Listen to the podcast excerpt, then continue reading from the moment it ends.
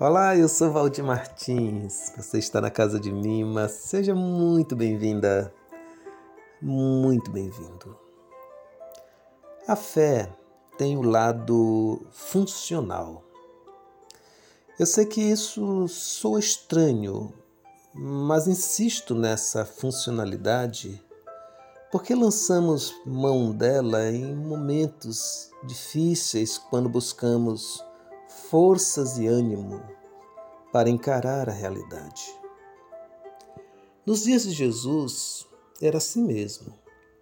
Ele era buscado para curar doentes, dar vista aos cegos. Isso representava esperança para as pessoas. Gosto de dizer que a nossa espiritualidade guarda um pouco de utilitarismo.